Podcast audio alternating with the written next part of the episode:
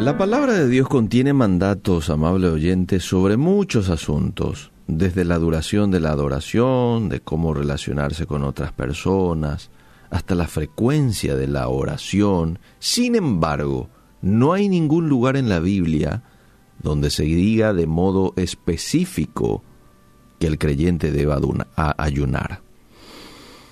Eh, sí hay un texto, y es el que quiero leer ahora, se encuentra en Mateo 6:16, en donde, bueno, lo da como un hecho y lo dice cuando ayunéis. No seáis austeros como los hipócritas, porque ellos demudan sus rostros para mostrar a los hombres que ayunan. De cierto os digo que ya tienen su recompensa. Pero tú, cuando ayunes, unge tu cabeza, lava tu rostro, para no mostrar a los hombres que ayunas sino a tu Padre que está en secreto. Y tu Padre que ve en lo secreto, te recompensará en público. Dios es un Dios de secreto. Interesante. Tu Padre que está en secreto. Ahora, las palabras cuando ayunéis muestra la expectativa de Jesús que los cristianos practiquemos esta disciplina. Y hay ejemplos en la Biblia de personas que se abstuvieron de ciertas actividades para, bueno, acercarse a Dios. Ahora, hay que entender una cosa, el ayuno no sirve para modificar la decisión de Dios. El ayuno no sirve para acelerar su respuesta o manipular su voluntad. Por el contrario, el ayuno nos ayuda a centrar nuestra atención solo en Dios. Para que, bueno, al hacer esto, podamos escuchar y adorarle de todo corazón. Ayunar, amable oyente, nos hace más capaces de fijar nuestros ojos en Cristo y escucharlo con claridad. Afina mis oídos, mis oídos espirituales me refiero, ¿verdad? Entonces se me hace más fácil a mí escuchar, discernir la voz de Dios de otras voces. En un tiempo de ayuno, por ejemplo, el Espíritu Santo puede que le traiga a la mente el pecado que necesita ser confesado. ¿sí? Ese pecado que cometió hace tiempo atrás y ahí está estorbándole, está molestando su relación, su genuina relación con Dios. Entonces el Espíritu Santo lo va a traer a su mente. Si tiene que pedir perdón a alguien, bueno, lo va a traer a su mente en ese tiempo de ayuno. Entonces cuando el Espíritu Santo traiga eso a su mente, usted hace lo soluciona, pide perdón, está santificando su vida, está santificando sus pensamientos y usa este tiempo precioso para incrementar tu deseo por Dios. Atención, porque esto es muy importante en el ayuno. Dios incrementa el deseo que vos puedas tener de Él. Ya habrás escuchado la frase como eh, hay mucha gente que dice, no tengo ganas de orar, ¿verdad? No tengo ganas de leer la Biblia. No tengo ganas de buscarle a Dios. Bueno, si ese es tu caso, te vendría bien un ayuno. Porque en ese tiempo Dios te va a dar sed de Él.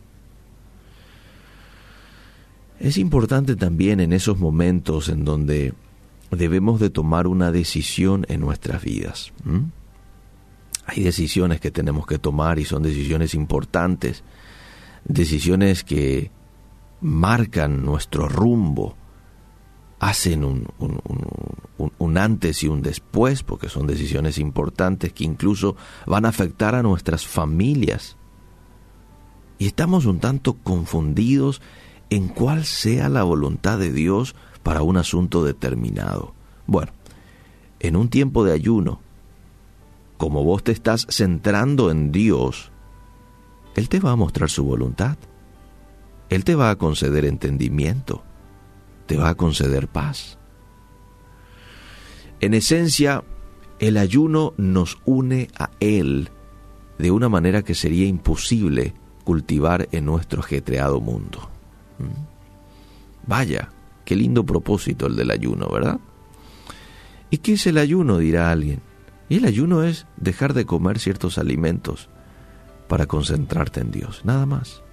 Vos decís, bueno, voy a suspender, ¿qué es lo que me gusta? Ah, me gusta mucho la carne. Me gusta mucho, yo qué sé, ¿verdad? Entonces, suspende eso y come por unos días frutas y verduras o jugos, líquidos, y decís, bueno, me voy a concentrar en la persona de Dios. ¿Quieres ver a Dios moverte o, moverse de manera asombrosa en tu vida? ¿Mm? Bueno, al eliminar cualquier distracción que puedas tener, pueden ser amistades, puede ser una relación con alguien, puede ser el, WhatsApp, puede ser la, la tele, el Facebook, etcétera. Fija tu atención en el Creador y clama según tus necesidades. A medida que conozca usted mejor a Dios, entonces se va a acercar más a Él. Y cuando nosotros nos acercamos a Dios, atender lo que dice Santiago 4.8 que va a ocurrir. Él se acercará más a nosotros. Cuando usted se acerca a Dios, hay un texto y con ese texto voy a terminar. Él promete acercarse más a nosotros. Y el ayuno eso es lo que va a crear entre usted y Dios. Lo va a acercar más a Dios. Lo va a enfocar a Dios. ¿sí? Le va a desenfocar de otras cosas para enfocarla en Dios. Le va a desenfocar de la tentación, le va a desenfocar de los temores, le va a desenfocar de la ansiedad para enfocar en la persona de Dios.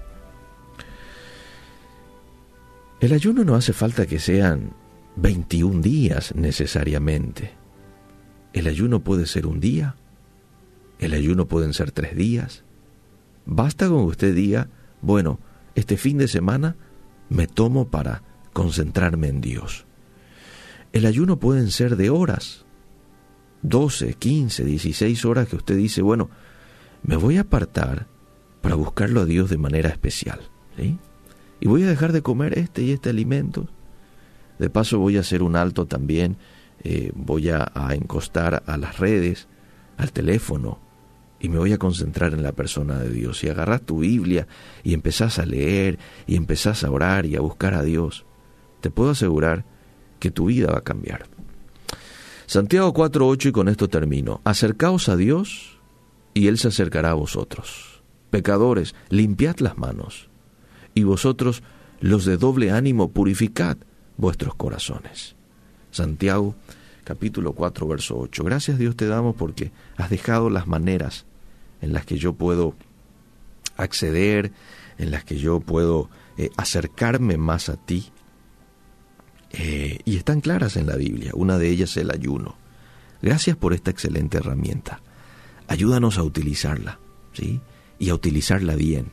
No como para manipularte, no como para eh, querer como extorsionarte, ¿sí? tener ya tu respuesta, apurarnos, sino más bien para concentrarnos en ti y poder crecer en el conocimiento, poder crecer en una profunda relación contigo.